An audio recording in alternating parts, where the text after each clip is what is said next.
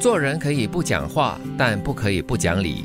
一个从来就不承认自己缺点、不承认自己错误的人，最后没有人会受得了你。只有好好反省自己，才能够改变自己的命运。你们有碰过这样的人吗？不承认自己的错误，不承认自己的缺点。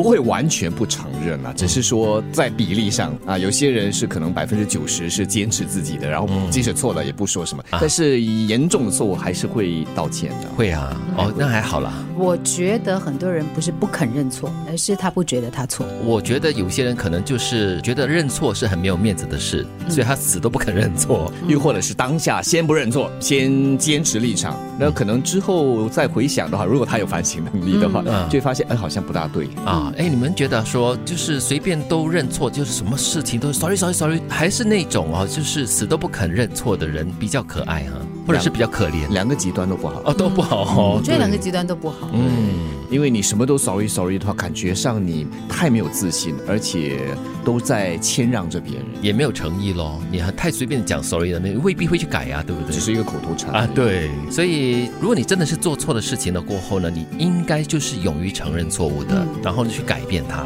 其实我觉得，如果你稍微放软一下自己的态度，知道说每个人的角度不一样，你可能会看错，你可能会有一些盲点，可能不至于说要道歉啊、认错啊，但是你必须要承认说，你看到的东西绝对不会是全面的，嗯，一定会有一些偏差，而不是每一次人家提出问题的时候，你先找一个理由说，因为是这样这样这样，自我防卫咯。对，所以才会这样这样。是是是，决定放弃的事情就丢得干干净净。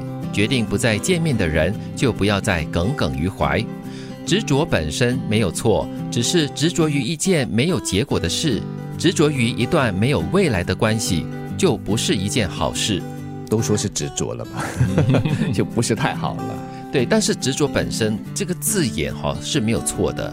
你对一些东西执着，对一些理想的执着跟追求是好的一件事情。但是如果你是固执的话呢，当然就是比较负面的了。嗯，我年纪越大越发现，人不能太执着。嗯，因为你太偏执的时候呢，你会眼光越来越狭隘，嗯，越来越短浅。执着感觉上就是坚持到了一定程度的对别人对自己的一种不利的情况。出现是，所以就有时你坚持是对的了，但是什么时候过了那条线变成固执，那就要看你自己有没有这样的一个领悟力。嗯，其实这里提的就是，如果你决定放弃了一样东西或者是一个人的话呢，就不要再耿耿于怀，因为受伤害的毕竟还是自己喽。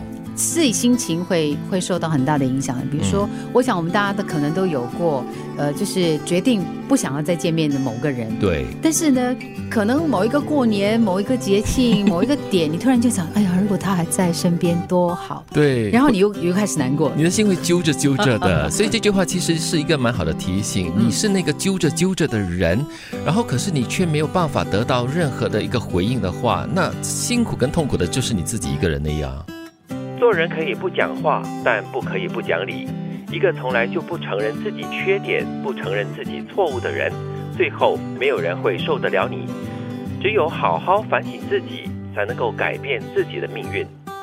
决定放弃的事情就丢得干干净净。决定不再见面的人，就不要再耿耿于怀。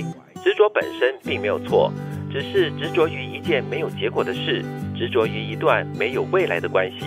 就不是一件好事。